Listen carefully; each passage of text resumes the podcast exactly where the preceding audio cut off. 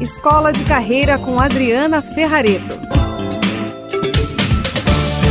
E hoje eu quero contar para vocês uma decepção que eu tive há um tempo atrás, já bastante tempo, e eu fiquei chocada. Primeiro eu vou contar a história que eu ouvi e cheguei a reproduzir. Vocês também devem ter ouvido por aí, em algum lugar, essa história, ou em livro, ou em palestras, enfim, que é a história da águia, que quando vai envelhecendo, aproximadamente aos 70 anos, precisa tomar uma decisão entre morrer e viver. E aí, como ela tá com as garras muito grandes, ela não consegue arrancar as penas para renovar. E o bico que ela tem já com 70 anos não é o suficiente para poder cortar as garras. Então ela toma uma decisão de ir para uma montanha isolada, meio dramalhão mexicano assim, naquelas novelas assim.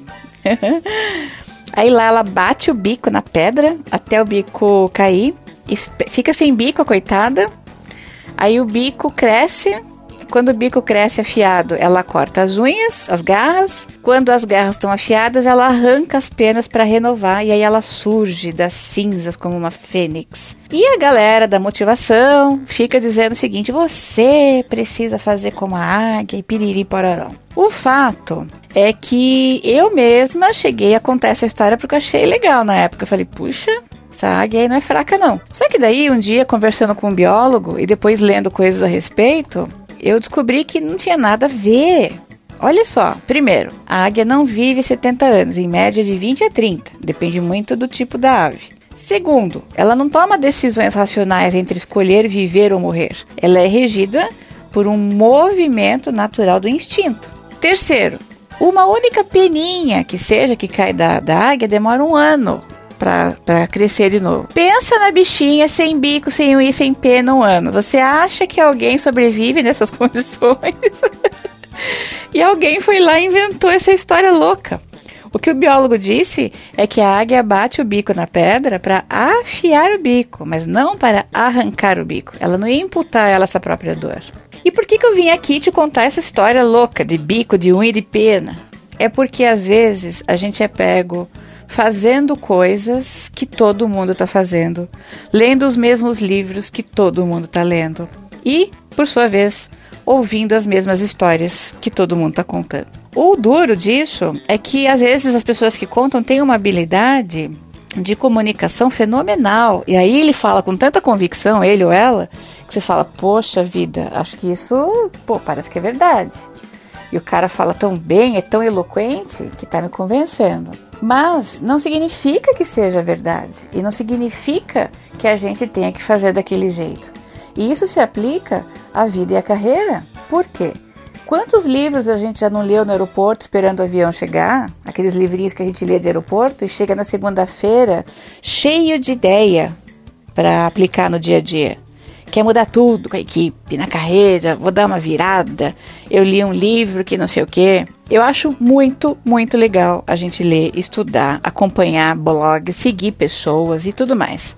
Só que mais legal que isso é a gente desenvolver uma capacidade de senso crítico, de perceber que nem tudo que falam é verdade e que por mais bem intencionadas que essas pessoas estejam, ainda assim elas podem estar falando porcaria porque elas também não foram pesquisar a fonte, elas também não foram verificar a veracidade dos fatos. E aí a gente entra de gaiato nessa história. Então, a conversa aqui hoje é: como é que a gente pode começar a desenvolver um pensamento lateral?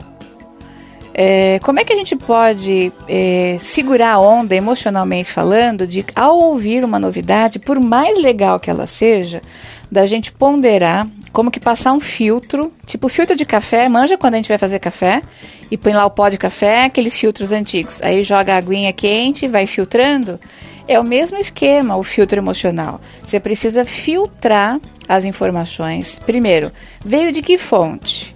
O fato de uma pessoa ter escrito um livro não a torna uma pessoa é, técnica e especialista no assunto. Hoje qualquer pessoa escreve qualquer coisa. Então vamos lá. Primeiro, qual é a fonte? Segundo, a pessoa que está falando tem êxito naquilo que ela fala? Então, é, por exemplo, se vocês virem umas fotos minhas no Face ou no, no, no, meu, no meu site, vocês vão ver que eu sou uma pessoa fofinha, né? Sou uma plus size fofa. Tá, e daí? Eu vou ficar agora fazendo o programa aqui de nutrição para vocês? Claro que não. Que incoerência ou inconsistência seria essa? Então, quando a gente está falando de uma coisa, a gente tem que falar daquilo que a gente domina, daquilo que a gente conhece, daquilo que a gente estudou, daquilo que a gente sabe que efetivamente vai fazer diferença se aplicar. E aí eu quero fazer minha meia culpa aqui, porque eu também já contei essa história da águia lá no passado, quando eu dei aula. E se tiver alguém me ouvindo que já me ouviu contar essa história, me desculpa aí, porque eu também fiz essa barbaridade de repetir uma coisa que eu não tinha questionado. Só que com o passar do tempo, eu percebi o seguinte: nem tudo que falam sobre metas é verdade, nem tudo que dizem sobre você querer só ser feliz na carreira faz sentido. Nem tudo que te mandam fazer largar tudo e virar casaca e empreender vai funcionar, porque nem todo mundo tem perfil de empreendedor. E é bom que você saiba disso. Porque senão a gente começa a cometer loucuras porque ouviu alguém falando num discurso isso, numa palestra, olhou num livro ou num site. E a gente se for investigar a vida dessas pessoas, de fato, elas não têm tido êxito, mas são muito boas em comunicar. Então eu queria que você, hoje, ouvindo esse áudio, prestasse atenção no seguinte: primeiro questionamento. Que tipo de coisas eu tenho dado ouvido? A que histórias eu tenho me apegado? Primeiro, quais são as pessoas que eu normalmente tenho usado como referência na minha vida e na minha carreira? Será que são pessoas que estão modelando a minha maneira de pensar e ser? Pode ser que sim. E você quer realmente que essas pessoas comecem a colocar os ingredientes lá dentro da sua cabeça para nunca mais sair? Então, primeiro, avalia quem você segue no sentido de ler, de pesquisar e de ouvir coisas. Segundo, para para pensar e comparar se o que aquela pessoa está oferecendo para você é, existe outras verdades, outras possibilidades, outras versões. Existem caminhos diferentes desses. Por que será que as pessoas colocam só uma coisa como sendo verdade? Então, quando a gente começa a ficar meio cético, esse é um ceticismo do bem, tá bom? É você dar uma parada, é, se imagina em pé diante de uma situação e quando você vê uma situação começa, você dá um passo para trás. É desse tipo que eu quero que você faça emocionalmente e mentalmente. Dá um passo para trás, fala: peraí, peraí, peraí, para tudo, que eu vou fazer os meus filtros e eu, com meu senso crítico e apurado, vou avaliar se tudo isso faz sentido ou não para minha vida. E pode ser que tenha feito sentido para o cara do lado ou para quem está falando, mas não necessariamente funciona para você. Como a gente aqui está falando de coerência entre mente e coração, existe sempre uma verdade que você deve buscar dentro de você. Você tem um conjunto de princípios que são só seus e você sabe que se segui-los vai fazer diferença.